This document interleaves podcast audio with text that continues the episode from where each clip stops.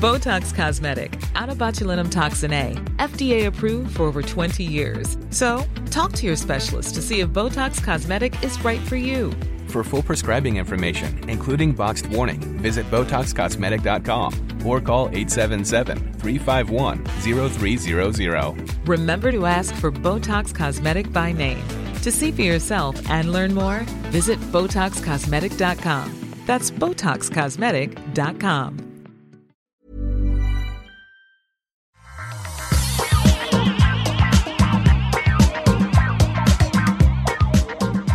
Bonjour à tous et bienvenue sur le Rendez-vous Tech, l'émission où on résume toute l'actu tech, internet et gadgets. On écoute les podcasts, on lit les articles, on discute avec des gens plus intelligents que nous, comme euh, par exemple moi ce que je fais, c'est que j'arrive, je dis bonjour, euh, je suis Patrick et j'essaye de discuter avec des gens comme Marion. Salut Marion, comment ça va? Est-ce que tu es en forme? Salut Patrick. Bah écoute, oui, euh, bien bien la forme. Je rentre de vacances, donc euh, je suis ravie de, de retrouver euh, avec les batteries rechargées. Super. Moi, j'ai survécu à la canicule, donc c'est déjà ça, c'est déjà ça. Et donc, je suis Patrick Béja et on vous résume toute cette actu tech et euh, bah, on vous explique ce qui s'est passé. Comme ça, vous n'avez pas besoin d'aller vous-même suivre toute cette actu parce que on le fait pour vous. Et si on peut le faire déjà depuis 464 épisodes, peut-être même plus si on rajoute les épisodes spéciaux, eh bien, c'est grâce au soutien des patriotes. Les patriotes, c'est ceux qui décident de soutenir financièrement l'émission comme un nouveau patriote qui a rejoint l'émission et à quel on va faire la fête aujourd'hui. Alors, j'ai pas les, je suis encore euh, pas chez moi à la maison, euh, donc j'ai pas les petits euh, effets sonores, tout ça. Donc je vais les faire à la main. C'est Yann Bajot. Bravo Yann, bonjour, merci, bravo, bravo, on t'aime beaucoup, merci Yann. Euh, bon, j'ai fait les, voilà, petits applaudissements. Wouhou et aussi les producteurs évidemment SSI 78 et Peter Rigal. Merci à vous deux les producteurs de cette émission qu'on remercie euh, tous les mois et merci à Yann de nous avoir rejoints. C'est grâce à vous que l'émission existe. Et si vous voulez rejoindre la famille des patriotes, c'est patreon.com/slash rdvtech. Et du coup, bah, on a de l'actu aujourd'hui et des sujets, euh, je dirais, un petit peu surprenants, dont certains diront que, euh, mais non, on le savait. On va parler de Microsoft qui abandonne lâchement euh, Microsoft Internet Explorer pour le plus grand malheur de certains, certaines administrations japonaises. On a aussi des petites histoires du côté d'Apple avec des choses peut-être pas très bien qui sont en train de, manigancer. On a aussi des choses, bah, pour le coup, intéressantes à analyser qu'a dit Elon Musk aux employés de Twitter. Et bien sûr, la plus grosse news du jour, c'est euh, cette euh, comment dire, cette, cet article, cette information sur ce qui se passe du côté de TikTok et de euh, ByteDance, j'ai failli dire euh, BuzzFeed. BuzzFeed, non, c'est ceux qui ont publié l'article en question. c'est euh, ce qui se passe du côté de TikTok et de ByteDance. Tu te souviens de cette histoire où euh, les de ce qui s'était passé il y a quelques années les exécutifs, les présidents de TikTok avaient été obligés de jurer leur grand Dieu devant euh, le public et les hommes politiques américains que la Chine n'avait pas accès aux infos de TikTok? Tu te souviens de ça ou pas? Ah bah oui, quand même, c'était un peu le cheval de bataille de un des, cho- des chevaux de bataille de, de Trump quand même. Exactement, on avait, euh, il, a, il s'était lancé dans une sorte de croisade anti-TikTok, euh, sans qu'on comprenne vraiment exactement pourquoi. Alors il disait oui, la Chine, euh, la Chine écoute, mais bon, enfin il y a plein de euh, d'entités liées à la Chine. Il, il disait beaucoup de choses, mais il n'y avait pas forcément, voilà, il n'y avait pas forcément de fait derrière. Il n'y avait pas de données rapportées, il n'y avait pas de d'enquête euh, publiée, etc. Donc c'était, euh, on avait un peu l'impression que c'était la parole d'un homme politique qui était convaincu que, mais on n'avait pas de source euh, très tangible. Exactement. Et du coup, là, ce qui s'est passé, c'est que euh, bah, il y a un leak qui a eu euh, lieu il y a quelques jours de ça, avec lequel on s'est rendu compte. Alors, de quel leak il s'agissait? C'est visiblement, je sais pas comment ils ont obtenu ça, mais c'est des enregistrements de conversations d'employés de TikTok et euh, qui parle de ce qui se passe avec les employés de ByteDance, la société euh, chinoise qui est le parent de TikTok. Et on se souvient qu'aux États-Unis, bah, les États-Unis voulaient que TikTok devienne une société euh, américaine, qu'elle soit vendue à une société américaine. Alors il y avait plein de noms qui avaient circulé, mais c'est tellement nébuleux que personne n'avait vraiment compris pourquoi, comment, si ça se ferait, etc. Au final, ça s'était pas fait, même s'il y a un deal qui est fait avec Oracle pour héberger les données de de la de l'app aux États-Unis plutôt qu'en Chine. Mais bref, ce qu'on a dans ce leak, c'est des conversations dans lesquelles les employés discutent de l'accès qu'ont les employés chinois de ByteDance aux données privées des utilisateurs américains. Alors là, on parle des utilisateurs américains. On se doute bien que c'est pas limité aux utilisateurs américains. Euh, et qu'ils ont eu entre au moins septembre 2021 et janvier 2022. Et là aussi, on se doute bien que c'est pas limité à ces dates-là, mais c'est ceux dont ils ont euh, eu écho dans ce, leak euh, chez les journalistes de, de BuzzFeed. C'est particulièrement euh, notable parce que, comme je le disais, alors des sociétés qui ont accès à des données privées, dont ils prétendaient qu'elles étaient privées, c'est pas la première fois que ça arrive. Mais c'est vraiment notable parce qu'on avait eu des, témoignages, euh, euh, comment dire, presque sous serment, des euh, responsables de TikTok aux US qui juraient leur grand Dieu que la Chine n'avait absolument pas accès à ces données-là. Et du coup, ça colore non seulement TikTok, mais en plus, je pense, l'ensemble de la, comment dire, l'ensemble de la, euh, de, l'image qu'on peut avoir de la, des applications chinoises et des systèmes chinois qui ont aussi été euh, particulièrement problématiques sous la, euh, la, comment dire, la présidence, voilà, c'est ça que je cherche à dire, de Donald Trump. Et du coup, euh, oui, le, pour moi, le truc. Alors pour TikTok, c'est important, mais moi, ça me fait immédiatement penser à des trucs comme Huawei qui est encore sous le coup de euh, de, de, sanctions américaines et qui où là encore c'est un peu nébuleux. Alors là, ils sont un petit peu plus explicites. Ils disent, bah, on a des craintes sur les possibilités d'espionnage de euh, l'administration euh, chinoise ou du gouvernement chinois sur les données qui transitent par ces matériels. Euh, et c'est pour ça que Huawei n'a plus accès à Android, etc. Mais du coup, bon, ça légitimise les ce genre de décision alors qu'on était peut-être je sais pas, t'en penses quoi? Du coup, tu te méfies plus qu'avant de, du matériel chinois dans l'ensemble, même si c'est très vague, ou euh, ça reste bon bah c'est peut-être TikTok là on a des choses, sur Huawei on a peut-être des choses, mais on va pas non plus jeter tout le matériel chinois à la poubelle. Euh, c'est difficile à appréhender ça. Alors c'est marrant parce que de mon côté, c'est pas forcément ce leak euh, qui m'a, qui me, me, ferait me méfier un peu plus. C'est plutôt les dernières actions du gouvernement chinois qu'on a pu voir, qu'ils ont pris à l'encontre de leur propre euh, société tech, qui montrent un petit peu l'emprise euh, du gouvernement euh, et qui confient un, petit peu les craintes qu'on peut qu'on peut avoir. Alors tu vas me dire, certes, le leak montre quand même l'ampleur des, données collectées, mais mais ouais, c'est c'est pas quelque chose qui me qui, qui, qui va m'inquiéter euh, plus que je ne l'étais déjà.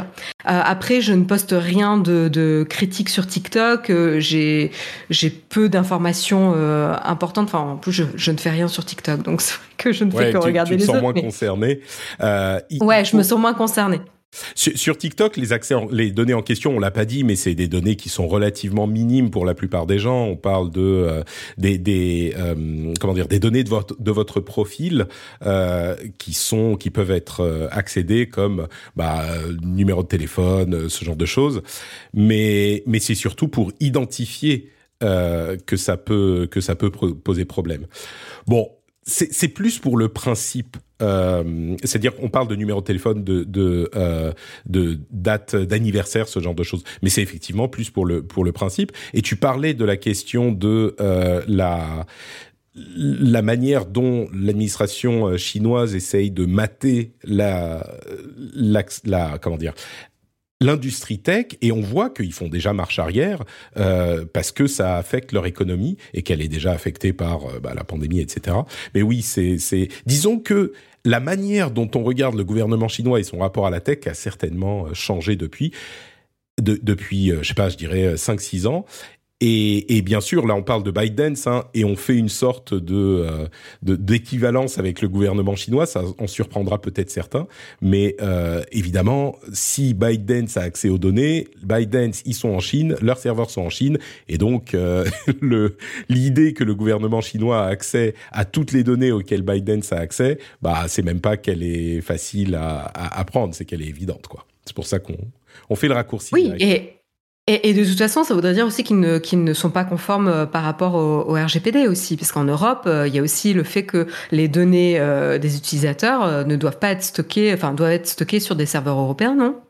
Ah bah évidemment, oui, tout à fait. Donc, donc là, on parle que des États-Unis, mais en fait, ça montre aussi qu'ils enfreignent la réglementation européenne, tout simplement. Ah, tu fais bien de le signaler. Euh, c'est marrant parce que ma réaction, c'est un peu ah comment puis-je le, le, la Chine ne respecte pas le RGPD. Oh, mais je suis choqué. Tu sais, c'est genre euh, tu, tu, tu prends un, un tueur euh, qui sort son flingue et tu lui dis mais vous n'avez pas votre permis de conduire, monsieur? C'est pas tout à fait réglementaire. Tu sais. Enfin bon, bref. Oui, mais bon, à cette échelle de société, c'est plus quelque chose qu'on peut ignorer, tu vois. Enfin, non, non, mais tu as tout à fait raison, oui, bien sûr. Euh, à propos d'échelle de société, tiens, euh, le plus gros réseau social du monde, Facebook et ses amis, euh, t'as vu le, un autre leak d'un mémo interne euh, qui décrit la manière dont Facebook est, et, comment dire, se fait évoluer. c'est pour les mois et les années à venir leur objectif. Je, si c'était pas clair avant, maintenant, maintenant c'est clair, mais le, le, la direction qu'impose Mark Zuckerberg à ses, équipes, à ses équipes maintenant, c'est vous faites comme TikTok. Juste, voilà, si TikTok le fait, bah vous faites pareil. Euh, et j'ai tendance, vraiment pour Facebook, hein, l'idée c'est de presque transformer. Ils, vont très loin. Ils vont réintégrer par exemple Messenger, la partie de message direct, euh, de communication directe de Facebook, qui avait été séparé en une autre app il y a des années déjà, eh ben ils vont la réintégrer juste pour être plus comme TikTok, donc pour permettre la communication au, sein de l'app.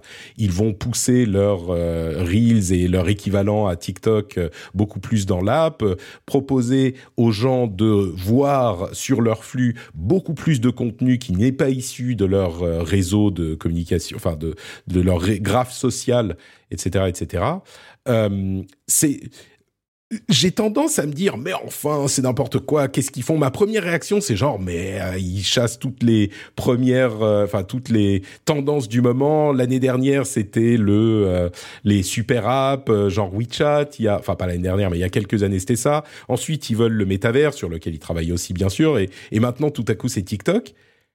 En même temps je me dis, il faut, ils doivent être obsédés par la peur, et d'ailleurs ils le disent, hein, la peur de devenir, euh, euh, de plus être relevant, comme on dit en français relevant, de plus être euh, tu, tu, peux pas complètement comparer euh, leur euh, leur quête du métaverse avec euh, avec l'évolution vers TikTok de, de Facebook. C'est c'est carrément deux produits différents, je dirais. Donc en fait, ils ont plusieurs produits. Ils ont Instagram, ils ont WhatsApp, ils ont le métaverse qu'ils vont développer quelque part. mais mais et donc ils avancent sur chaque produit en, en parallèle. Donc ça, euh, je, je suis pas, enfin, je trouve pas ça euh, complètement euh, étonnant. Ouais. Hmm. ouais. voilà. Par contre, par contre, on peut se questionner sur la l'intérêt et la pertinence de poursuivre une expérience TikTok qui cible un public plutôt très jeune. Je connais pas, j'ai pas les données exactes sur le cœur de cible de, de TikTok, mais il me semble quand même que c'est plutôt de de, de l'adolescent que qu'autre chose. Et donc, du coup, c'est pas le même public que Facebook. Ça, je pense que bah, personne Exactement. Donc moi, moi, du coup, ce serait mon premier, euh, ma première interrogation, c'est est-ce que ils seraient, en, fait, est-ce qu'ils tournent le dos à leur cœur de cible euh, sur Facebook et c'est une décision consciente, euh, donc ils sont prêts à perdre euh, des personnes plus âgées, etc., qui ont acquis cet usage de Facebook et l'utilisent d'une certaine manière, pour potentiellement séduire un nouveau cœur euh, de cible euh, qu'ils recherchent euh, désespérément, qui seraient peut-être les, les, plus jeunes. Euh, je, je, suis vraiment curieuse de ça. Euh, parce que aujourd'hui Facebook, enfin moi, moi par exemple, alors je suis pas adolescente, hein, donc je suis, je suis pas dans le cœur des cibles qui, qui ciblent, mais je n'utilise pas Facebook. La seule chose, la seule activité que tu peux voir de moi, c'est quand je poste d'Instagram et que ça se poste automatiquement de Facebook, ce que je trouve un peu triste. mais, mais d'ailleurs, euh, Instagram, je ne sais pas si tu as eu cette expérience, si c'est AB testé ou si c'est euh, étendu à toute la plateforme, mais Instagram aussi a été euh, complètement TikTokisé. Il y a Et tout à fait, tu as les vidéos. vidéos, c'est ça? Tu as les stories, as les stories qui apparaissent. Mm. Ouais, ouais, ils avaient prévenu, tu as les stories qui apparaissent directement dans le feed et des stories de, de gens que tu suis pas. Euh, donc ce que tu as un peu dans Discover, euh, tu l'as maintenant dans ton feed sous forme de vidéo. Euh, et donc moi je me retrouve à, à voir des vidéos de chats qui sont addictives, mais c'est pas forcément ce que je recherchais dans, dans mon feed abonné euh, Instagram. Euh, mais bon, ça montre mes intérêts aussi. du coup, tu, tu, les regardes quand même, vu que c'est des, des, des, vidéos de chats mignons. Mais bah, c'est ça.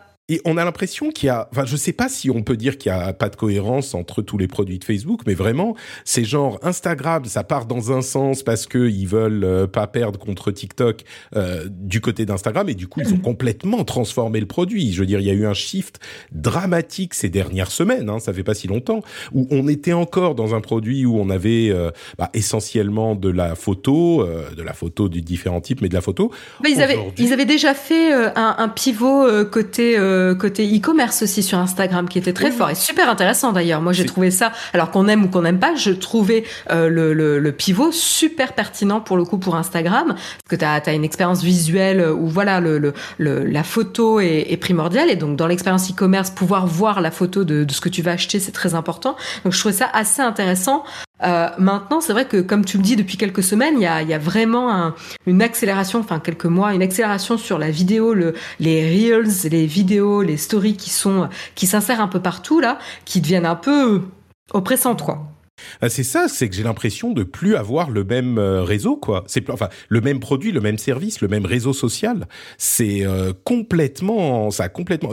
C'est comme tu sais, tu vas dans ton, euh, je sais pas, ton ton magasin du coin et tout à coup ça s'est transformé de. J'essaye de trouver des, des, des trucs neutres. je sais pas, de, de bio c'est bon à Naturalia. T'es un peu dépaysé, tu ou même pas. Encore pire, de bio c'est bon à Monoprix et tu te dis mais attends c'est pas là que je voulais aller en fait. Euh, qu'est-ce qui se passe? Je comprends pas bien tu vois. Parce que même ouais en fait tu vas dans un petit un petit producteur indépendant et tu te retrouves dans une chaîne quoi. Parce qu'en fait toutes les expériences se ressemblent après. Ouais Bon, euh, oui, euh, en même temps, euh, Instagram n'était pas un petit producteur indépendant, c'est pour ça que j'arrive pas à trouver la, la bonne, la bonne image. Si vous avez la bonne image pour Instagram, n'hésitez pas à la partager avec nous.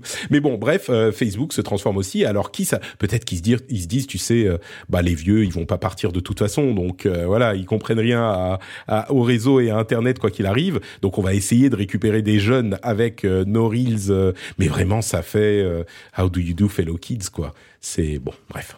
Après, euh, c'est, enfin, tu vois, la compétition, enfin, on s'inspire toujours de la compétition, de qu'est-ce qui se passe, des, des, euh, des tendances.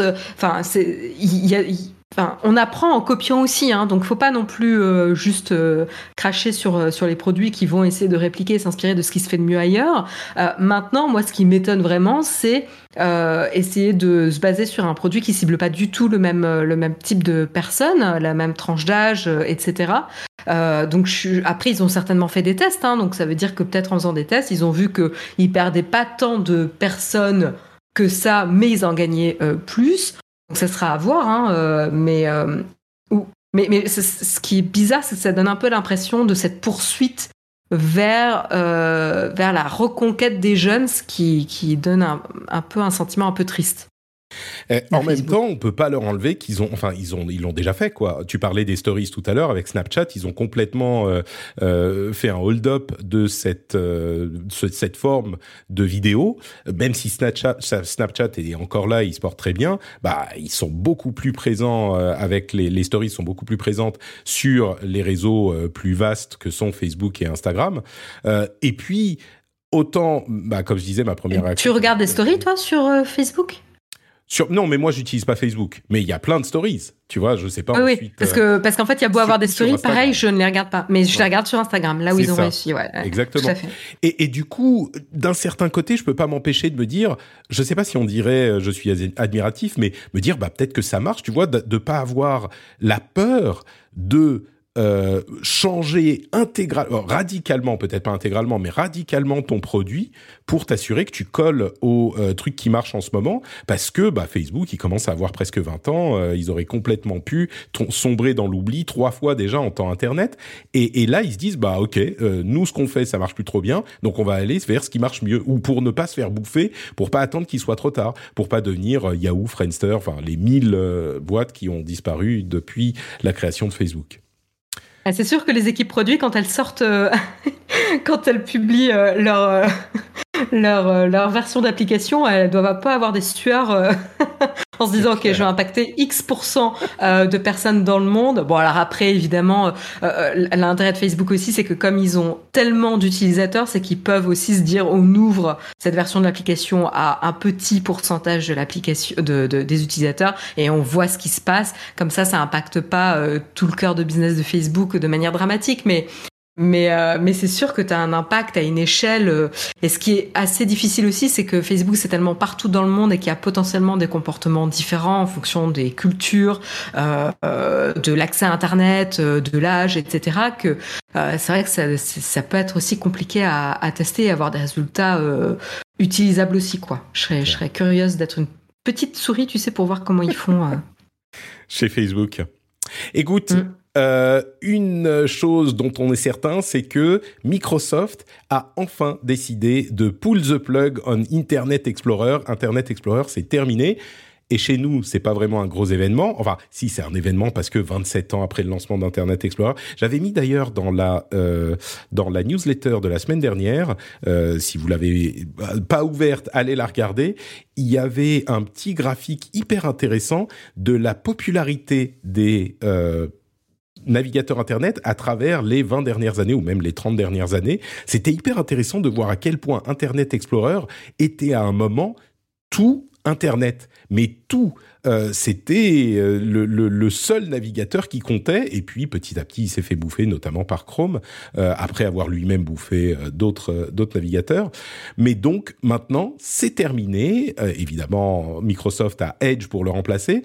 La plupart des gens voient ça passer en disant ah bon c'est adieu Internet Explorer euh, bonne euh, bon bon bon vent vers euh, le paradis des navigateurs qu'on a aimé détester ou détesté aimer. J'ai entendu beaucoup d'ingénieurs se réjouir. ça, Plus besoin de maintenir Internet Explorer. mais par contre, au Japon, eh ben, c'est un cataclysme parce que il semble qu'une immense... Ah, pourtant, on savait hein, depuis longtemps, longtemps que Internet Explorer était euh, sur la voie de la sortie. Mais euh, aujourd'hui, enfin en mars 2022, il semble qu'il y ait encore 49% des organisations japonaises, qu'elles soient dans l'administration ou dans euh, le business, qui utilisent encore Internet Explorer pour le boulot. Et c'est pas des trucs où tu te dis bon bah c'est la machine qui est installée par défaut donc on l'utilise pour naviguer. Non, c'est des outils qui avaient été développés pour Internet Explorer qui n'ont pas été portés sur les autres euh, navigateurs, sur les autres plateformes et qui donc sont essentiels à leur euh, à leur euh, travail et qui du coup qui savent pas exactement comment utiliser et comment ça va être possible. Est-ce qu'ils peuvent garder une vieille version euh, forcée à, à installer sur euh, leur euh, leur navigateur enfin sur leur système etc c'est ça va toujours je suis pas surpris que ça soit au Japon parce que ils ont quand même une sorte d'inertie qui est quand même difficile à, à, à influencer. Mais ça me fascine toujours ces boîtes où tu sais que le truc va arriver des années et des années à l'avance et tu fais quand même pas ce qu'il faut pour pouvoir être euh, euh, comment dire passer le cap une fois que le truc disparaît quoi. Je suis. Ouais. Après, ce que j'avais vu, c'est que Edge allait avoir un mode Internet Explorer justement pour euh, pour les derniers. Ouais. Jusqu'en 2029. Je, je sais Donc, pas. Donc tu vois, ils ont. Finalement, tu vois, ils ont normalement jusqu'à 2029 pour bah pouvoir faire la, la, migration. Ou est-ce que c'est pas complètement compatible avec avec leur système? C'est ça la grande question. Est-ce que le mode Internet Explorer de Edge, euh, il est vraiment 100% comme Internet Explorer ou est-ce qu'il, euh, visiblement au Japon, c'est la panique. Hein. C'est, genre, on ne sait pas comment on va faire, ça va prendre un an ou plusieurs mois au minimum. Donc euh, peut-être qu'il fonctionnera bien ce mode Edge et auquel cas ils pourront repousser la panique à 2029 et à ce moment ils se diront mais merde, qu'est-ce qu'on va faire? On, comment? Mais on ne le savait pas. Euh, mais oui, après j'ai envie de dire, c'est pas comme s'ils n'étaient pas prévenus, quoi. Mais Euh, la raison pour laquelle je voulais parler du Japon, c'est pas pour cette euh, petite chose, mais euh, une nouvelle loi qui est passée au Japon qui aggrave euh, le crime de d'insultes en ligne suite à, je sais pas si tu suivais euh, euh, Terrace House. Terrace House, ouais, tout à fait. Non, pas, moi, mais Jérôme, oui. D'accord. Bah écoute, moi j'étais, j'aimais beaucoup Terrace House, cette euh, série de télé-réalité euh, au Japon. Euh, et il se trouve que bon, je vais pas repartir sur Terrace House, mais il se trouve que l'une des personnes, l'une des, personnalités de Terrace House, s'est suicidée. Au, c'était au début de la pandémie. C'était évidemment un, moment tragique pour la communauté, c'était un événement évidemment tragique et ça a levé une sorte de grand débat sur les insultes en ligne dans le pays parce que les membres de Terrace House devaient faire face à des, du harcèlement sur les réseaux sociaux depuis le début du lancement de la, de la série. Hein. Euh, même si franchement Terrace House c'était hyper gentil, c'était tout doux, c'est pas du tout les, la télé-réalité comme on y pense euh, dans, dans, par chez nous. Euh, et c'est ça qui me plaisait d'ailleurs. Mais donc bon, euh, elle a tragiquement perdu la vie. Et ce qu'ils ont fait au Japon suite à ça, suite aux débats qui ont été lancés euh, après cette, cet événement, c'est qu'ils ont augmenté les, euh, amendes et les peines encourues par les gens qui font des insultes en ligne.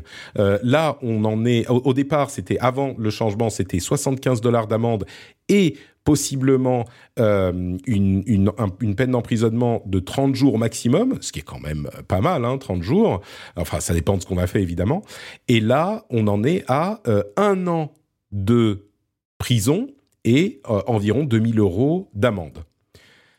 Je ne sais pas si c'est possible à appliquer, c'est toujours la grande question. Je ne sais pas si c'est euh, excessif ou pas. Dans certains cas, ça peut l'être. Dans certains cas, ça l'est certainement pas. Mais c'est intéressant parce que je trouve qu'on constate que euh, c'est pas, enfin, dans différents pays du monde, on a commencé à s'intéresser à ces questions-là, non pas pour euh, condamner systématiquement toutes les personnes qui vont vous envoyer un fuck you sur euh, Twitter, mais pour avoir les outils juridiques de, euh, de, mettre des conséquences derrière des faits qui peuvent être clairement problématiques et qui peuvent être des cas de harcèlement qui vont bien au-delà d'un simple message envoyé sur sur un réseau social, quoi. Ouais, après, après c'est vrai que du coup, comment tu qualifies. Euh, euh, voilà, qu'est-ce qu'une insulte, quoi? Euh, À quel moment ça devient une insulte? Et, du coup, bah, quand, quand tu regardes Twitter, bon, il y a, y a plein de. Je, je cautionne pas, hein, évidemment, le fait d'insulter des personnes euh, sur les réseaux sociaux, mais si on suit un petit peu les, les dernières élections présidentielles euh, et les législatives, je pense qu'il y avait des, des, petits tweets fleuris euh, ah, sur le réseau qui, dernièrement, non? C'est ça qui pose problème en fait. Euh, la, la, la, les craintes euh, qui se sont exprimées suite au vote de cette loi, euh, au Japon notamment, c'est que bah oui, mais une insulte, c'est quoi? Parce que évidemment, quand on parle de harcèlement euh, avéré, ça, on, se dit qu'il faut faire quelque chose. Mais là, en l'occurrence, euh, le terme peut être appliqué à n'importe quoi. On peut imaginer alors peut-être pas euh, demain et peut-être pas de cette manière, mais on peut imaginer un gouvernement qui dit, qui s'en sert pour intimider euh, des gens qui pourraient le critiquer. Et ça, évidemment, c'est le, le, le double tranchant de ce genre de loi qu'on connaît partout, mais on, on a cette problématique là aussi parce que c'est clairement une insulte. Ok, une insulte, c'est quoi? Tu dis euh, euh, je sais pas moi, euh, machin, c'est un idiot. C'est un idiot. Et tu es envoyé en prison pour un an et tu dois payer 2000 euros. Bon, enfin, euh, à la limite, les 2000 euros, c'est moins grave qu'un an en prison, mais voilà, ça peut en refroidir certains, quoi. Alors, la, la, la leçon qu'il faut en tirer, c'est euh, ne traitez pas euh, Patrick d'idiot sur Twitter. Vous savez que j'ai le bras long, hein, donc euh, faites gaffe. Mais je Et il avait méchant. que au Japon, donc euh, faites gaffe. mais oui, je connais, je connais, parce qu'en l'occurrence, si tu m'insultes, bah, Twitter, il est au Japon aussi, donc euh, je peux me servir de cette loi avec mes amis. il y a d'ailleurs un résultat de recherche assez intéressant euh, qu'a publié Twitter sur ces petites notices qu'ils affichent quand ils repèrent qu'il y a un, tweet euh, un peu trop agressif. Vous savez, parfois ils peuvent vous dire, euh, vous mettre un petit label, pas un label, mais une petite pop-up avant que vous ne puissiez envoyer votre tweet en disant, eh, ça a l'air un peu agressif. Vous êtes sûr que vous voudriez pas reconsidérer l'envoi de ce tweet ou le faire différemment? Et les résultats qu'ils ont constatés, alors c'est leur, leurs études à eux, hein, mais si, si on les prend comme ça, c'est que presque 70% des gens envoient le tweet quand même, sans rien changer. 10% des gens l'annulent, donc décident de ne carrément pas l'envoyer, et euh, un petit peu moins de 10% le réécrivent pour le rendre moins agressif. Il y a euh, bon après il y a des gens qui le réécrivent pour le faire euh, de la même le changement est neutre, puis il y a 1% des gens qui le font encore plus agressif. Donc c'est vraiment les gens très très énervés. Et hum, je sais pas, qu'est-ce que tu penses de ces résultats, toi 70% euh, des gens, j'oriente un petit peu ton commentaire, 70% des gens décident de ne rien changer à leur tweet quand ils euh, reçoivent cet avertissement. Non mais j'ai trouvé l'article passionnant. Euh, merci beaucoup d'ailleurs de l'avoir mis. Je ne connaissais pas du tout cette source. Euh, et en fait, ça montre bien, l'article montre bien que avoir réussi à faire un changement de 20 sur 20% euh, des, utilisateurs, c'est énorme. Euh, même si on a un résultat qui dit, bah en fait, il y a 70% qui l'envoient quand même. Bah oui, mais bon, il y en a quand même euh, presque 20% qui vont euh, soit l'annuler, euh, soit le rendre moins offensant. Euh, et en fait, rien que ça, c'est juste énorme. essaye juste si tu travailles, enfin n'importe qui qui travaille dans le produit, avoir un changement de 20% sur sa base utilisateur, c'est énorme. Et en plus, c'est pas le seul changement puisqu'il mentionne que lorsqu'il montre pour la première fois cette petite modale, ça change au fur et à mesure le comportement sur le long terme. donc ça, c'est encore plus euh, intéressant. Ça, montre la valeur sur le long terme de cette petite, euh, de ce petit prompt qui ajoute un petit peu de friction et comment un tout petit peu de friction à un moment donné va, euh, va impacter le, comportement vraiment sur la durée, quoi. vraiment, je, trouvais ça très intéressant. Je suis assez d'accord. bonjour au chat qu'on entend un tout petit peu dans le background. tu, tu, leur feras un bisou pour nous, pour moi. le L'article d'ailleurs sera, il était dans la newsletter, non, il sera dans la newsletter de la semaine, donc vous pouvez euh, aller le trouver là-bas. Euh, vous pouvez vous abonner sur notepatrick.com, mais c'est vrai qu'il est hyper intéressant parce qu'il insiste beaucoup sur ça, sur le fait que bah 20% c'est pas rien du tout quoi. Et ce qui est vraiment intéressant, c'est d'avoir justement ces études euh, un petit peu scientifiques qui vont nous permettre de juger de la manière dont se passent les choses sur les réseaux sociaux, là où depuis des années maintenant, bah on juge surtout au doigt mouillé en disant ah bah oui de toute façon on sait bien que et euh, on a bien euh, euh, on le voit bien bah oui mais on le voit bien ce que nous on voit ça veut pas dire que c'est le truc qui prime sur dans le comportement sur les réseaux sociaux. Donc bon 20% on va dire c'est mieux que rien un petit tour du côté d'Apple, tiens, euh, Stage Manager, vous vous souvenez de ce que c'est C'est euh, cette fonctionnalité qui va être ajoutée notamment aux, au, à iPad OS 16, qui va vous permettre d'utiliser une sorte de multitâche, multi-fenêtre sur iPad OS. Et ben beaucoup se disaient, mais pourquoi est-ce que c'est réservé au Mac M1 et euh, oh, pardon aux iPad M1 et certains disaient, mais est-ce que ça ne serait pas de l'obsolescence programmée, machin? Et Apple a dit non, non, non, on a besoin de la mémoire rapide, machin, sur le Mac M1, parce que sinon ça ne marche pas. Et figurez-vous que euh, les ingénieurs ont trouvé le euh, dans le code de iOS 16, de iPadOS 16, des références à des iPad legacy qui pourraient faire tourner ce Stage Manager et donc Apple nous mentirait Hmm, ils veulent nous pousser à acheter de nouveaux iPads. C'est sûr. C'est difficile. Mais parce que l'expérience ne serait pas optimale. C'est ça, exactement. On avait, on avait déjà eu ce débat chez Apple.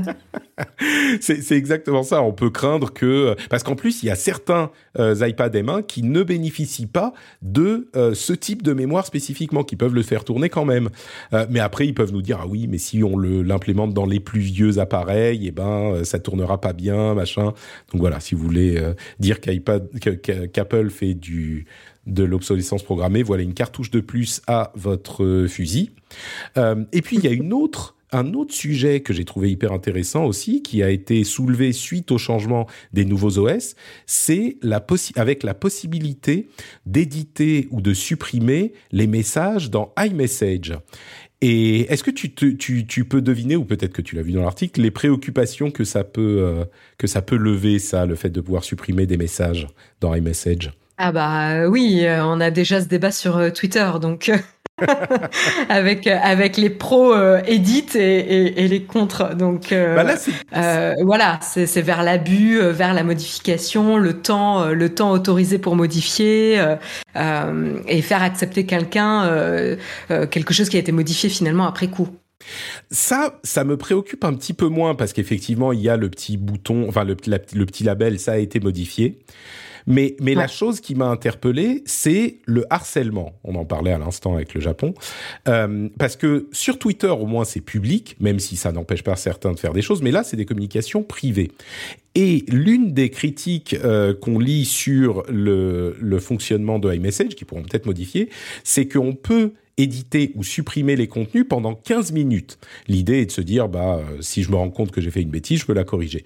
Sauf que 15 minutes, ça peut permettre à des personnes qui font euh, du harcèlement notamment de d'envoyer le message. 15 minutes, a priori, on peut se dire que la personne le verra, le, destinataire le verra. Donc euh, des images euh, non demandées, des images sexuelles, des images, de, enfin j'en sais rien. Il peut y avoir mille choses différentes. Et puis au bout de 14 minutes, on l'efface et la personne n'a plus vraiment de preuves. Alors bien sûr, on peut faire une capture d'écran, hein, mais ce que disent les experts qui en parlent, c'est que 15 minutes, c'est trop long. Euh, ce qui serait préférable, c'est genre 3 voire 5 minutes parce que et c'est vrai que quand on y pense 15 minutes, c'est pas j'envoie le truc et puis je me rends compte dans la minute que euh, j'ai fait une bêtise. C'est j'envoie le truc, je vais faire autre chose, peut-être que je vois une réponse ou euh, je, reviens sur mon téléphone ensuite et je me souviens que je l'ai envoyé et je le modifie. Donc c'est on va dire c'est deux temps pour l'opportunité de modification. Est-ce qu'on on ne couvrirait pas toutes les problématiques avec seulement euh, un temps entre guillemets? Et l'avantage de passer à 3 ou 5 minutes, c'est que du coup, beaucoup moins de personnes n'auront l'opportunité de voir le message s'il est euh, effacé et du coup, le, la puissance de harcèlement de la chose est moins importante. Bon, après, je connais pas les détails spécifiques du nombre de personnes qui voient les messages en 3 minutes ou 5 minutes ou 15 minutes, mais l'argument me, me, me, parle pas mal et j'y avais pas vraiment pensé, quoi. Et cette durée de 15 minutes semble vraiment être problématique. Oui, après, euh, après si non, je suis pas convaincue. Euh, non, parce qu'en fait, tu peux aussi être dans une problématique où tu vas apprendre comment ça va être utilisé. Euh, alors, je pense que Apple doit avoir les données hein, de quel est le délai euh, les gens euh, regardent, regardent leur, message. mais je pense que ce qu'ils peuvent vouloir apprendre ici, c'est quel est le laps de temps sur lequel les gens utiliseraient cette fonctionnalité d'édite et ajuster après, après coup, tu vois. Si tu vois que la majorité l'utilise dans les cinq minutes euh, après avoir envoyé le message, bah, on peut très bien imaginer que dans le futur, bah, ils vont réduire la, la fenêtre à cinq minutes. Mais par contre, en fait, si tu la mets par défaut à cinq minutes et que tu vois que la majorité c'est plutôt vers les six minutes, bah, tu le verras pas parce qu'ils pourront pas le faire. Donc, euh, pas bête, j'avais pas pensé à ça. Bah, en fait, c'est vraiment la réflexion quand tu, quand tu travailles sur du produit et que tu sors une nouvelle fonctionnalité, c'est comment tu vas permettre d'apprendre sur l'usage de cette fonctionnalité. Euh, et donc, en gros, c'est quoi les hypothèses que tu veux vérifier? Et une des hypothèses, c'est les gens, la majorité des gens vont éditer leur message en, euh, peut-être en dessous des, des, des, 15 minutes. Bon, bah, dans ce cas-là, tu fixes la limite à 15 minutes et tu vois ce qui se passe et tu ajustes en fonction après. Pas bête, pas bête. Tu vois. Euh, donc, donc ça permet d'apprendre euh, et d'itérer par la suite. Donc c'est pas parce qu'aujourd'hui ils le font sur 15 minutes que plus tard ils vont pas euh, changer. Moi je trouve ça relativement large pour pouvoir apprendre parce qu'après passer 15 minutes ça me paraît plus vraiment pertinent. Voilà, donc, euh, donc du coup, euh, moi je me positionne un peu comme non, je trouve ça intéressant pour apprendre quoi. D'accord, très bien. Non, non, mais c'est vrai que j'avais pas pas du tout pensé à cet aspect-là, donc euh, c'est pour ça que je suis heureux de t'avoir dans l'émission. Tiens, entre parenthèses, on parlait il y a, je crois que c'était peut-être dans le rendez-vous jeu, mais on parlait de syndicalisation aux États-Unis. Bah, il se trouve que des employés d'un Apple Store aux États-Unis, dans le Maryland, ont formé un syndicat et c'est des choses qu'on commence à voir de plus en plus aux États-Unis dans la tech et dans le jeu vidéo. Euh, et, évidemment, les, conditions de travail ne sont pas vraiment les mêmes euh, aux États-Unis et en France et les relations avec les employeurs euh, ne sont pas les mêmes chez eux et chez nous. Euh, et, du coup, le fait d'avoir des, des, des, employés qui forment des syndicats pour pouvoir négocier avec leurs employeurs, c'est, je pense que vu d'ici, à vrai dire, vu de partout ailleurs qu'aux États-Unis, qu'on soit, euh, euh, quel que soit le bord politique, c'est le genre de choses où, un petit peu comme la, la, santé aux États-Unis, tout le monde est d'accord pour dire euh, ouais, il y, aurait peut-être un autre moyen de faire les choses. On va dire ça comme ça. Vous savez quoi? Un autre moyen de faire les choses dans la création de contenu, c'est aussi le fait de pouvoir soutenir les créateurs que vous appréciez. Les créateurs que vous appréciez, bah, par exemple, comme euh, les gens qui font le rendez-vous tech. Et bah, si vous appréciez le rendez-vous tech, vous pouvez soutenir financièrement le rendez-vous tech, comme l'a fait bah, Yann, euh, Yann Bajot, euh, qui a rejoint l'émission il y a quelques jours à peine.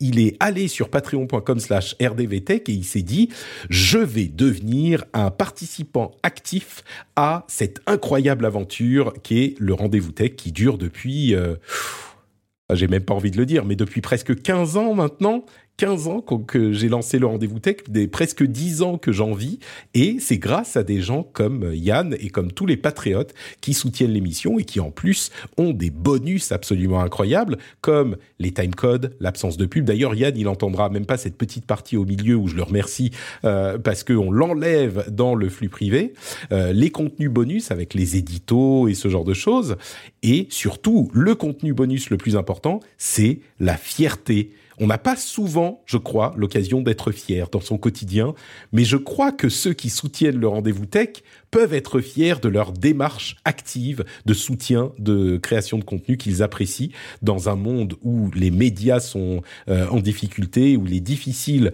de faire du contenu de qualité. Alors là, je fais beaucoup de, je pars du principe que c'est du contenu de qualité, euh, qu'il est fier, etc. Mais on va Patrick, dire que... oui.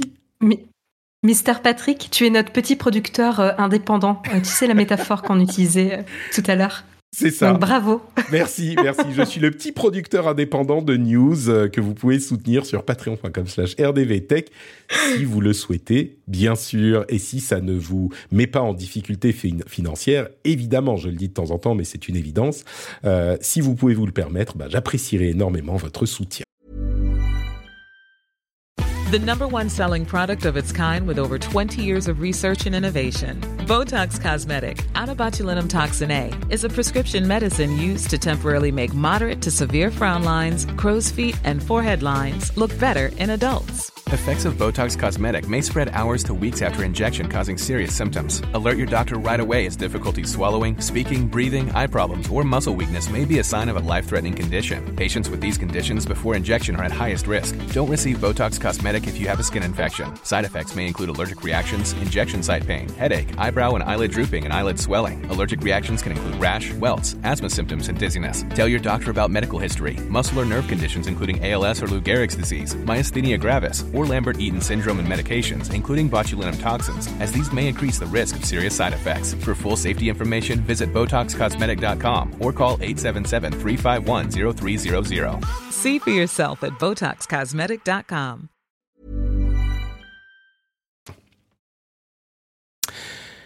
Euh, je, je... C'est un peu compliqué de parler de Vivatech parce que comment dire Tu étais pas, toi, à Vivatech, si? Alors, moi, j'y étais pas, mais euh, Naotech y était. Ouais. Donc, alors, tu fais partie d'une société qui était à Vivatech, enfin, d'une société de, de Naotech qui était à Vivatech. Donc, je vais pas te demander de euh, commenter le salon. Vivatech, c'est l'un des salons, euh, enfin, c'est le salon technologie en France à Paris. Et comment dire, euh, il y a des choses intéressantes, mais on a, on peine à y trouver vraiment des, des tendances ou des produits qui euh, nous fassent dire bah ça valait le coup que j'y sois allé. J'ai l'impression, hein, moi j'ai suivi un petit peu ça de loin sur les réseaux sociaux dans les articles. J'ai l'impression que c'était un peu chiant quand même. Euh, il y avait des trucs comme... Il, paraît qu'il y avait des, il paraît qu'il y avait des conférences quand même très intéressantes. Le, le problème c'est qu'il y a un peu de tout. Il y, a, y, a, du pire comme du meilleur. Et, et en fait, il faut réussir à trouver dans tous les stands ou, les conférences le meilleur, ce qui n'est pas forcément facile. donc, donc voilà, c'est un peu, un petit peu la difficulté peut-être du salon. Ouais. Bah, j'encouragerais les auditeurs si vous avez vu passer des euh, choses qui sortaient de Vivatech et que vous avez trouvées intéressantes, je vous encouragerais à venir euh, me le partager sur le réseau, sur les, Twitter ou sur euh, le Discord, tiens, qui est un endroit super sympa où on discute entre entre amis. bah, venez me dire ce que vous avez vu d'intéressant à Vivatech sur le Discord parce que j'ai pas vu passer beaucoup de choses super intéressantes à part des petits gadgets. Alors, c'est forcément un petit peu compliqué dans le contexte actuel de faire des choses vraiment intéressantes dans la technologie. Et je suis content, ça, je veux être clair, je suis hyper content qu'il y ait un salon tech à Paris, euh, en France, tu vois, des choses euh, qui nous permettent de faire vivre un petit peu ce milieu. Mais euh, je crains que euh, il est pas, il existe depuis longtemps en plus, mais on n'avait pas, c'était pas une édition incroyable, on va dire. Donc voilà, je voulais le mentionner parce que je suis sûr qu'il y a plein de gens qui y penseront en écoutant l'émission, mais je n'ai pas trouvé qu'il y avait des choses, des choses super, super notable. Donc là, c'est une invitation à contredire Patrick sur euh, Twitter hein, et lui euh, lister tous les projets euh, que vous avez trouvés hyper intéressants. Je suivrai ce, fil avec grand intérêt. tu sais, moi j'adore contredire les gens et j'adore qu'on contredise ce que je contredis. Donc si vous voulez vous faire l'avocat du diable avec Patrick, c'est l'avocat du j'ai pas mon mon soundboard, c'est l'avocat du diable. Voilà, vous vous dites ça en titre de votre tweet et puis vous m'expliquez de quoi il s'agit. C'est hashtag avocat du diable. Voilà, parfait. Hashtag avocat du diable. Euh, je, suis curieux de voir s'il y a des gens qui vont y arriver du coup à trouver des trucs vraiment cool. Il y avait des choses. Hein, non, je vais trouver un euh, truc. Ouais, ah super, merci. Je, je regarderai ça. Mais tu sais, genre le, le je répondrai sur Twitter. Euh, le potager à la maison, les euh, les, les casques connectés pour vélo, ce genre de trucs, des bus autonomes encore, la, la RATP, la RATP s'appelle encore RATP, Transport de Paris, va lancer des bus sans conducteur là cette année. Donc il y avait des petites choses quand même, mais bon. Vous, vous, vous, me direz ça sur, euh, sur Discord et Twitter. Euh, Elon Musk, tiens, hey, pour une fois, je vais pas dire que du mal d'Elon Musk dans un épisode. T'es prête? Est-ce que tu, tu es Alors préparé là, à C'est historique. faut avouer que depuis quelques semaines, quelques mois, euh, on s'arrête pas. Mais là, il se trouve qu'il a fait une, euh, comment dire, un all hands euh, meeting avec les employés de Twitter, donc une sorte de discussion, bien sûr par vidéo interposée, avec les employés de Twitter où il répondait aux questions de la société en parlant de ses projets, ses plans pour Twitter s'il réussit à racheter. Ça, on sait toujours pas ce qui va se passer. Mais au départ, j'étais un petit peu, il est arrivé dix minutes en retard. C'est vraiment, il fait tout pour qu'on le déteste. Mais la transcription que j'ai lue était quand même intéressante parce que Évidemment, contrairement à ce qu'on voit avec ses tweets quand il est euh, shitposter en chef, bah, il était beaucoup plus posé, beaucoup plus réfléchi dans ce qu'il disait. Et puis, il y avait quelques trucs qui avaient du sens dans la manière dont il appréhendait la position, le positionnement de Twitter parmi les réseaux sociaux et les services numériques dans le monde. Il disait, il disait des choses, par exemple, on a beaucoup parlé, et lui, il a beaucoup parlé de la question de la liberté de parole absolue. Ce qu'il disait, c'est, euh, bah, on a à mon sens, un devoir de laisser n'importe qui s'exprimer. Et il a beaucoup insisté dans le cadre de la loi, donc dans le cadre de la loi, il faut respecter les lois partout. Donc évidemment, ça coupe en deux sa liberté de parole absolue, telle qu'il l'a laissé imaginer euh, quand il en parlait au départ. Mais surtout, il disait, on a une, euh, un impératif de freedom of speech, mais pas du tout d'impératif de freedom of reach. C'est-à-dire que il n'a pas du tout euh, de d'idée ou d'envie de d'amplifier certains messages qui, s'il considère que pour une raison ou pour une autre, ces messages ne sont pas acceptables, même s'ils sont légaux, il peut dire bah, l'algorithme n'a aucune raison de les pousser vers telle ou telle personne. Alors ça peut, c'est couteau à double tranchant, ça, lame à double tranchant, mais c'est, on va dire, une euh, là entre si on respecte la loi, enfin il faut respecter la loi et il y a cette histoire de freedom of reach, bah il fait deux pas en arrière sur la liberté de parole absolue, ce qui évidemment était une problématique qui nous posait euh, beaucoup de problèmes ces dernières semaines euh, pour les raisons qu'on avait détaillées. Il parle aussi du fait que il n'y a que 200 millions d'utilisateurs de Twitter quotidiens dans le monde et qu'il y a 8 milliards de personnes dans le monde. Et il pose une question peut-être un petit peu naïvement euh, que beaucoup de gens se posent depuis longtemps, c'est mais enfin il n'y a pas de raison qu'on n'ait pas plus d'utilisateurs que ça. Twitter est un outil unique qui permet une forme de communication unique. Pourquoi est-ce que encore aujourd'hui on n'a que entre guillemets 200 millions d'utilisateurs quotidiens dans le monde? Ça n'a pas de sens. Et puis un dernier truc qui disait, euh, alors deux, autres choses. Il y a une opportunité pour les créateurs, euh, et c'est pas parce que moi je suis créateur que ça me parle, mais de monétiser leur contenu sur Twitter, parce qu'aujourd'hui, aujourd'hui, Twitter est utilisé pour lier à d'autres services qui hébergent et qui monétisent le contenu. Lui, il voudrait que bah, Twitter puisse euh, être un endroit où les créateurs de contenu puissent monétiser eux-mêmes. C'est pas, c'est pas faux. Et enfin, il disait si on réussit à authentifier les gens et à euh, s'assurer que les utilisateurs de Twitter sachent quand ils parlent à une vraie personne avec certitude ou plus de certitude qu'aujourd'hui en tout cas, eh ben ça assainirait la plateforme. Et au moins le fait que, bah, même si on se fait engueuler, agresser par quelqu'un, si on sait que c'est une vraie personne et pas un bot, ça améliore, on va dire, la qualité euh, du réseau et des conversations. Et je crois que, alors ça ne diminue pas le problème du harcèlement, mais cette idée que on sache si une personne est un bot ou pas, la question de est-ce que c'est faisable, c'est encore une autre question, mais euh, c'est pas faux. Si je savais que euh, quelqu'un est un humain ou est un bot, eh ben ou un, troll, euh, ça pourrait m'améliorer mon expérience sur Twitter. Après, comment on fait pour l'implémenter, ça c'est tout un autre problème hein, et ça pose beaucoup de soucis. Mais c'est pas faux. Donc euh, il y avait de la cohérence dans ce qu'il disait, évidemment plus que dans ses tweets, mais pour une fois je me suis dit ok peut-être qu'il a vraiment un plan, un projet pour Twitter. J'étais pas forcément méga rassuré, mais un petit peu. Et, du coup, si donc, euh, donc le, transcript est hyper intéressant parce que tu as vraiment euh, les réponses données brutes euh, par Elon Musk. toi, ton, ton potentiel futur CEO s'adresse à, à ta boîte comme ça avec les réponses qu'il vient de donner, ça te rassure? Alors les employés, clairement, ils n'étaient pas rassurés. Parce que moi, quand j'ai lu les réponses, j'étais absolument pas rassuré. Hein. Je suis même pas employé Twitter. Hein. Ouais. Qu'est-ce qui t'a le plus inquiété là-dedans alors?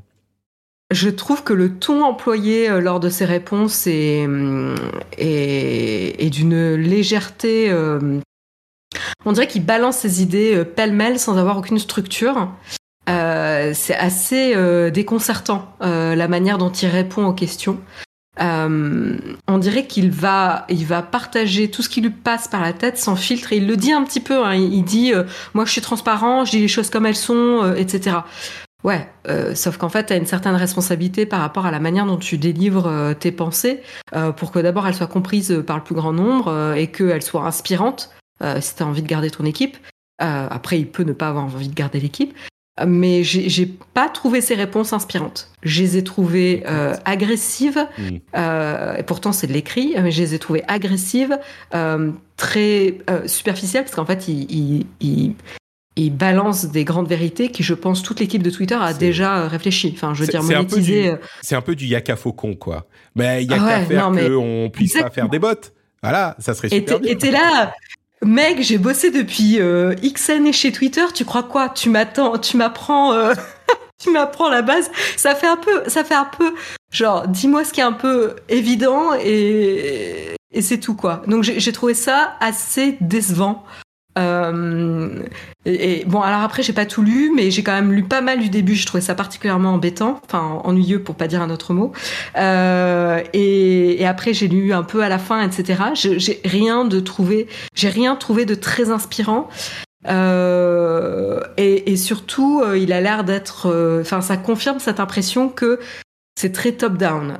il va avoir des envies, des intuitions, il va les partager et si t'exécutes pas, euh, ça l'intéresse pas et il va potentiellement pas forcément être super ouvert à du bottom-up, quoi, avoir des suggestions données par les experts qui sont dans les équipes au plus proche des utilisateurs, au plus proche des données du produit et, et être à l'écoute de eux, ce qui pense et ce qu'il pense le plus pertinent pour le produit. Donc ça, ça rend un peu inquiet là-dessus. Je l'ai pas trouvé très ouvert par rapport à, l'équipe.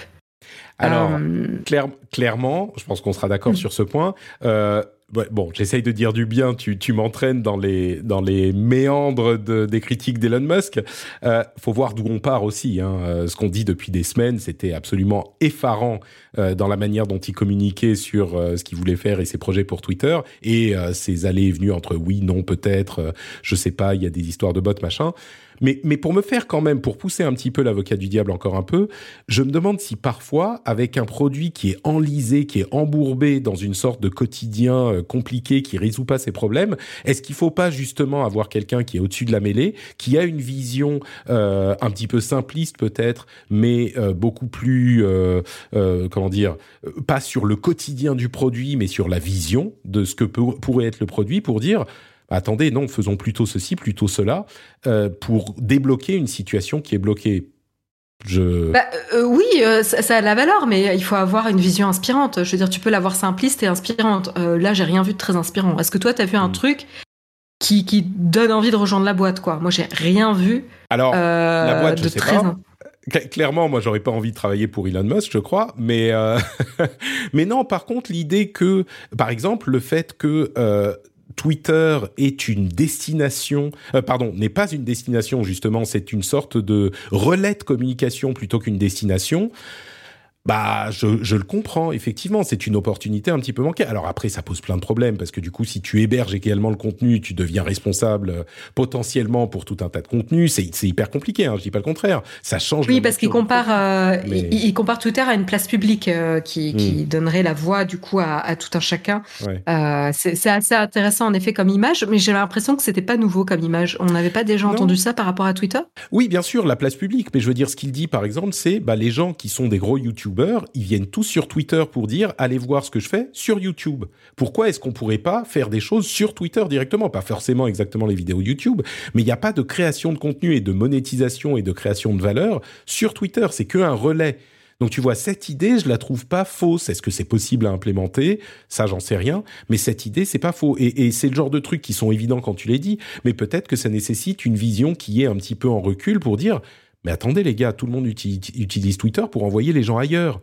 Pourquoi est-ce que nous, on fait pas un truc qui puisse avoir une valeur en soi?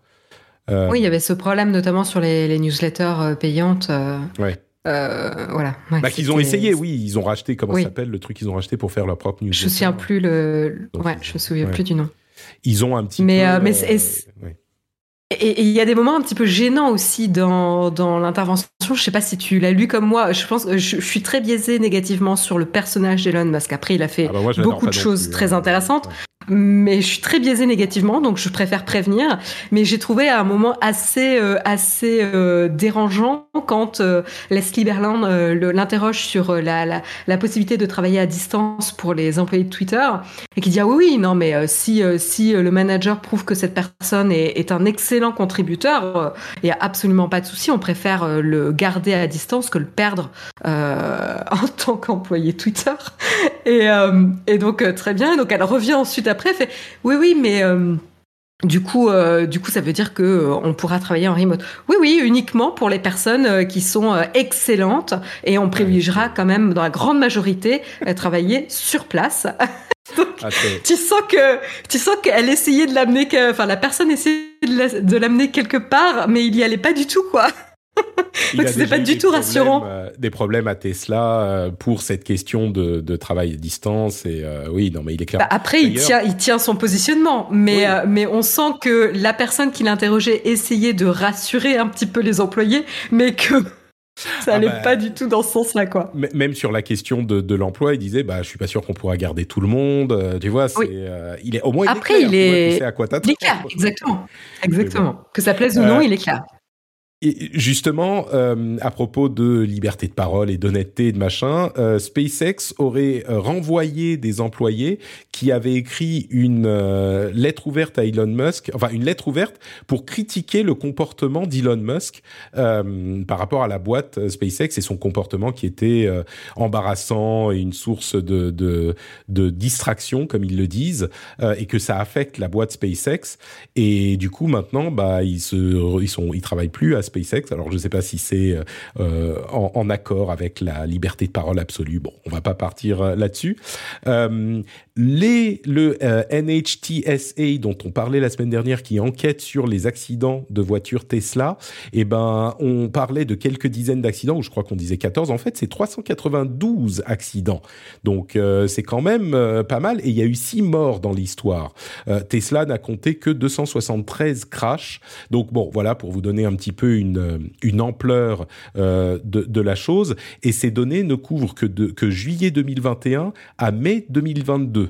Donc euh, ça fait quand même une certaine quantité d'accidents hein, et, et, six morts en moins d'un an. Donc euh, voilà, c'est des choses à noter aussi. Et à côté de ça, bah, c'est toute la... Intéressant de Juste pour rebondir là-dessus, ça serait intéressant de comparer, euh, d'avoir le nombre total de véhicules en circulation et de comparer avec euh, l'industrie automobile, euh, classique. C'est sûr. Euh, la différence, c'est que là, il y a l'histoire d'autopilote, tu vois. Alors peut-être que ils sont pas tous dans le cadre des, des autopilotes, mais euh, c'est ça qui. Ah bah, J'ai l'impression que si, euh, parce que c'est ça qui est la cible. Qui, qui est en quête, oui, tout à fait. Oui, tout Exactement. à fait. Et autant pour moi, c'est évidemment euh, pendant Driver Assistance Mode, machin. Donc. Euh. Voilà. Mais c'est ça qui serait intéressant, c'est de savoir euh, combien de véhicules avaient, euh, avaient ce mode mmh. en, enclenché et comparer avec le même nombre de véhicules qui n'ont donc pas cette assistance-là sur la même période et voir le nombre de. Oui, si le pourcentage d'accidents est plus ou moins élevé quand on ouais. a l'assistance ou pas. Tu as tout à fait raison. Oui, ça, ça serait ouais. une, donnée, une donnée intéressante. On essaiera de la trouver pour la semaine prochaine. Et évidemment, six morts, ça reste dramatique. Hein. Non, mais ça. Questionne oui, pas ça du tout. Évidemment. Euh, L'autre côté du personnage, euh, c'est que SpaceX, là, cette dernière semaine, c'était quand même ces trois derniers jours, ils ont fait décoller trois fusées en trois jours. Ce qui est, euh, enfin moi je suis pas un spécialiste de l'espace, mais j'ai l'impression que généralement quand tu penses à, euh, je sais pas, Ariane ou Challenger ou ce genre de truc, c'est s'ils si, font décoller deux fusées par mois ou deux, s'ils font deux vols par mois, c'est un miracle. Euh, là, SpaceX, c'était trois fusées en trois jours, trois missions, euh, dont je crois que c'était deux Falcon 9 et des trucs réutilisables notamment. Enfin, on, est dans une, euh, dans une étape d'industrialisation de l'exploration spatiale ou du voyage spatial qui est euh, phénoménale et, et, et je peux pas évidemment euh, écarter le personnage euh, tout controversé et mon, ma détestation euh, soit grand, si grande soit-elle du personnage que bah ça c'est incroyable et il, en est évidemment pour une grande partie responsable quoi. C'est fascinant hein. mm. C'est pas pareil, je, je, suis comme toi, hein, c'est-à-dire que je trouve ça fascinant de voir comment comment l'industrie spatiale est, est bouleversée, révolutionnée par par cette boîte, il y a bien d'autres boîtes aussi, mais quand même, euh, sur la réutilisation euh, euh, des navettes, c'est quand même impressionnant. Euh, mais à côté de ça, c'est vrai que le, le, personnage est tellement controversé aussi que. Mm. Et bon. c'est intéressant parce qu'il y avait, il y avait justement, euh, ça, ça, rejoint du coup le, le, le le document là des, des, employés de, SpaceX hein, sur le, comportement d'Elon Musk qui est une source de distraction euh, et, d'embarras au, au sein des employés. C'est-à-dire que même si ce qu'il fait est inspirant, parce que je veux dire, ce qu'il a fait avec l'industrie spatiale est inspirant, les véhicules électriques c'est inspirant, etc. Mais euh, c'est à côté de ça, il faut contrebalancer la personnalité, quoi. J'aimerais tellement. Tu sais, c'est marrant, j'étais dans des Week in Tech il y a une dizaine de jours et on se disait, euh, on, on, pensait à qu'est-ce qui se passerait si on avait eu qu'est-ce qui serait passé si on avait eu Twitter quand Steve Jobs était encore vivant. Enfin, il était encore vivant, mais s'il avait été sur Twitter. Et on se souvient évidemment de la vision intransigeante, du caractère particulier de Steve Jobs, mais certains ne savent peut-être pas que, par exemple, il a essayé de soigner son cancer avec des jus de légumes. Euh, et, et, je suis pas du tout sûr qu'il aurait pas dit des trucs du genre sur Twitter s'il avait été sur Twitter des trucs du genre euh, non mais de toute façon euh, ces nouveaux vaccins c'est hyper dangereux euh, moi je vais pas me faire vacciner je vais pas faire vacciner ma famille tu vois c'est c'est c'est peut-être que petite si question. Ouais. Peut-être que toi tu t'en rappelles mieux que moi mais est-ce que c'était un grand personnage public, Steve Jobs. Ah bah non. en dehors de ses keynotes, etc. Pour moi, j'ai quand même une image de quelqu'un qui était très, qui gardait sa vie privée et ses opinions en dehors de, de tout ce qui était lié à Apple et produits et, et- etc. Qui gardait ses opinions pour lui, quoi. Qui était quand même assez confidentiel. Complètement, mais ce que je veux dire, c'est que là, il se trouve qu'on a la, la- la- le flux en direct de euh, du cerveau d'Elon Musk et qu'il veut le faire. Mais si on n'avait pas eu Twitter, peut-être qu'on ne serait pas du tout posé la question sur Elon Musk et que bah il y a euh, enfin des, des des des dizaines, des centaines de, de génies qui ont révolutionné des industries et des sciences et notre monde qui, s'ils avaient eu Twitter, bah on se serait dit, mais attends, mais qu'est-ce que c'est que cet abruti Euh, Qu'est-ce que c'est que ce connard Pourquoi il est... Tu vois, bon, Steve Jobs, il n'était pas sur Twitter, mais c'est pas la question. C'est que si on avait eu son quotidien, bah peut-être qu'on aurait été aussi choqué que de voir ce que dit Elon Musk aujourd'hui. Tu vois ce que je veux dire? Ouais, mais, mais encore une fois, je pense qu'il y a aussi ce besoin d'être public, de, de- enfin, il y a, il y a quand même une attitude un petit peu bizarre de tout le temps s'exprimer sur Twitter, euh, de, de créer euh, des réactions comme ça extrêmes, ouais, des controverses. Euh, c'est quand même euh, utiliser son énergie pour pas faire grand chose, quoi. Euh, et surtout quand on sait que la personne dirige X société. Euh, moi, je, enfin, je, je- voilà. Mais bon, euh, vous avez Moi, compris. je suis, moi, je suis- peut-être moins sur Twitter, plus sur Discord maintenant, mais je suis quand même souvent sur Twitter aussi, donc je, je le comprends un petit peu. Tu sais, c'est un rush de- d'endorphine. Oh, J'ai eu trois likes, super, yeah, je suis content. Et, et Ah non, mais je, je comprends tout à fait, hein, mais Ouais. euh, mais euh, mais euh, il y a aussi un intérêt à créer des discussions pour le meilleur, quoi. Ah, clairement, c'est pas ce qui le préoccupe le plus, mais c'est marrant la vision qu'il a Le, le Dogecoin, je suis pas sûr que ce soit euh, Mais tu sais, hyper quand- intéressant, quoi. quand tu lui demandes euh, ce genre de choses, quand tu lui parles de ce genre de choses, il dit mais euh, le, le, le véritable, la meilleure, une véritable manière d'aider l'humanité, c'est de s'assurer que on devienne une espèce euh, multiplanétaire, par exemple. Ça, c'est du vrai. euh, euh, une vraie comme merde j'oublie le mot quand je pense à Elon Musk mais tu vois c'est une vraie envie d'aider l'humanité ça c'est des trucs qui sont un- Ouais. hyper importants le fait de développer par une société de voitures de développer toute l'industrie de l'électrique ça c'est s'attaquer à des vrais problèmes de manière euh, Mais tout à fait. efficace et donc il, il- il- ensuite, il a sa cour de récré avec les Dogecoin et les machins. et il fait son shitposter euh, sur Twitter.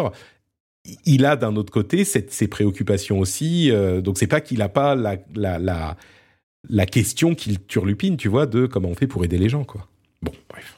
Oui, oui, mais en fait, c'est c'est- ce qui manque, c'est la, la prise en compte de cette responsabilité de personnage public qui, euh, qui, Ah oui, ça. qui où il en fait n'importe quoi. Enfin, littéralement, euh, des fois, tu te demandes vraiment. euh, Ça se trouve, lui, mais il, bon, a il a l'impression qu'il fait les choses bien. hein. Bon, bref, écoute, euh, on, on résoudra le, le cipher, le, le puzzle qu'est Elon Musk euh, un, un autre jour. Euh, avant de se quitter, euh, alors je voulais mentionner le fait que TSMC et d'autres euh, constructeurs fondeurs euh, de Taïwan sont en train de lancer la fabrication de 20 nouvelles usines euh, pour 120 milliards de dollars d'investissement. Euh, ici en Europe et aux États-Unis, on investit genre 5 milliards par-ci, 5 milliards par-là. Taïwan est très intéressé par l'idée de rester au, au- au- à la pointe de la fabrication de processeurs et puis les relations avec la Chine, je pense qu'ils ont besoin d'un truc dont l'Occident se dit non non mais on, a besoin de vous. Euh, Il y a un, un- un- une offre premium pour Telegram euh, qu'on détaillera peut-être un jour, mais c'est intéressant de voir que Telegram, plutôt que se diriger vers la pub, essaye de se diriger vers le financement par ses utilisateurs. Euh, et puis je voulais dire quelques mots sur bah, l'univers des crypto-monnaies, vraiment en, en- parce que c'est, comme je vous dis, hein, moi j'essaye de faire ma veille et d'être, euh, de vous donner une sorte de panorama de ce qui se passe d'important dans le monde de la tech. Et ben, depuis euh, quelques semaines, ça n'arrête pas. Il y a évidemment des changements radicaux ou en tout cas des tumultes importants dans le monde des cryptos. Et bah, les bitcoins sont, le bitcoin est passé sous la barre des 20 000 dollars, ce qui n'était pas arrivé depuis très longtemps. Euh, et les conséquences dans le monde des cryptos, du bitcoin et du reste sont importantes. On pense évidemment au salvage Salvador, qui a acheté genre presque 2500 bitcoins. le, le, enfin, le président Nayib Bukele, il a perdu plus de 50 millions de dollars pour son pays avec son achat de bitcoin, dont il a fait une des monnaies du pays. il y a des firmes comme Three Arrows Capital qui sont des fonds crypto qui investissent ailleurs, qui sont au bord de la faillite, qui du coup pourraient euh, entraîner d'autres boîtes dans son sillage si se casse la gueule. Euh, il y a des euh, sociétés comme Solend Labs qui essayent de se rattraper aux branches avec, enfin, il y a des histoires de décentralisation qui est pas vraiment décentralisée, surtout avec le proof of stake qui permet aux gens de voter pour prendre une décision s'ils ont la majorité. Ils ont pris une décision controversée chez Solana, euh, mettant, remettant. Alors ensuite ils ont ils sont revenus en arrière, mais ça montre que quand tu es en proof of stake, bah si tu as suffisamment de gens qui votent pour un truc, tu peux faire ce que tu veux avec la blockchain. En l'occurrence, c'était l'appropriation d'un compte euh, de la blockchain, juste le fait de le prendre, euh, parce que ça posait des problèmes d'équilibre. Euh, quoi d'autre? Enfin, il y a mille choses qui se passent dans ce sens-là. Selon blockchain.com, le hash rate, le taux de hash du Bitcoin a chuté de 4% parce que les revenus qui sont en Bitcoin sont devenus beaucoup moins importants et les gens qui ont des, machines de minage trouvent que ça vaut plus la peine, ou en tout cas et du coup le hash rate a, descendu. Euh, et bon, en conclusion, 2 euh, trillions, enfin non, 2 billions de euh, dollars de valeur en crypto-monnaie a disparu depuis la, dans les six derniers mois depuis le plus haut du Bitcoin qui était en novembre 2021. Et les 2, 2 billions de dollars, c'est les deux tiers de la valeur de crypto qui existait depuis le début de l'histoire des cryptos. Donc euh, si vous comprenez pas à quel point la crise que traversent les crypto-monnaies est importante, vous pouvez retenir ce chiffre-là. Les deux tiers de la valeur des cryptos a disparu par rapport au plus haut de novembre 2020. 2021, pardon. Donc voilà, j'espère que tu n'avais pas investi toutes tes, toutes tes économies en, Bitcoin, euh, Marion. Non, mais même, euh, j'ai envie de te dire, euh, ceux qui ont investi de manière plus générale, hein, que ce soit crypto-monnaie, actions et compagnie, rien n'est au beau fixe. Là. ceux qui ont misé sur Tesla, par exemple, ben. non, clairement. Mais enfin, disons que dans le monde des cryptos, c'est quand même, tu vois, il y a, y a, crise et cataclysme. là, on est plutôt dans la. Oui, mais c'est très volatile. C'est très ah, volatile, donc du coup, tu as les effets amplifiés. Euh. Peut-être que ça remontera, euh, pas partout, mais d'ailleurs, il y en a certains qui, qui, le pensent encore, que c'est un moment dur. Mais bon, écoutez, on suivra ça, on continuera à vous en tenir informé. Euh, ce qui est clair, c'est que dans le monde des cryptos, là, il va y avoir des morts qui vont pas se relever. Ça, c'est certain. Merci Marion d'avoir été avec moi dans cette émission et de nous avoir prêté ton expertise. C'était un plaisir, euh, comme toujours. Est-ce que tu peux nous dire où on peut te retrouver si on peut prolonger ces moments de plaisir en ta compagnie? Bien sûr, on se retrouve sur Twitter au pseudo Aisea euh, Design euh, et je suivrai vos suggestions de société à Vivatech pour, pour Patrick. Hashtag voilà. avocat du diable. Exactement, hashtag avocat du diable. Euh, exactement. Donc on se donne rendez-vous sur ce hashtag euh, en, en, mentionnant notre Patrick. Et puis euh, sinon vous pouvez me retrouver euh, tous les mardis matins à 8h sur euh, Naotech Team sur Twitch pour débriefer de l'actualité tech. Merci beaucoup Marion. Pour ma part, c'est Patrick sur notepatrick.com. Alors il y a tout hein, sur notepatrick.com, le Discord où on se sent super bien, la newsletter qui est envoyée tous les vendredis, euh, le Twitch que je reviens en Finlande là euh, dans quelques jours. Donc le prochain épisode sera a priori en live sur Twitch et tout le reste, les réseaux sociaux et bien sûr patreon.com/slash rdvtech. Le lien est d'ailleurs même dans les notes de l'émission. La plupart d'entre eux sont dans les notes de l'émission, donc vous pouvez très simplement nous y rejoindre et vous pouvez soutenir l'émission si vous le souhaitez. On vous fait des énormes bisous et on vous donne rendez-vous dans une semaine pour un nouvel épisode. Et voilà les énormes bisous, les, les voilà ils arrivent. Ciao ciao.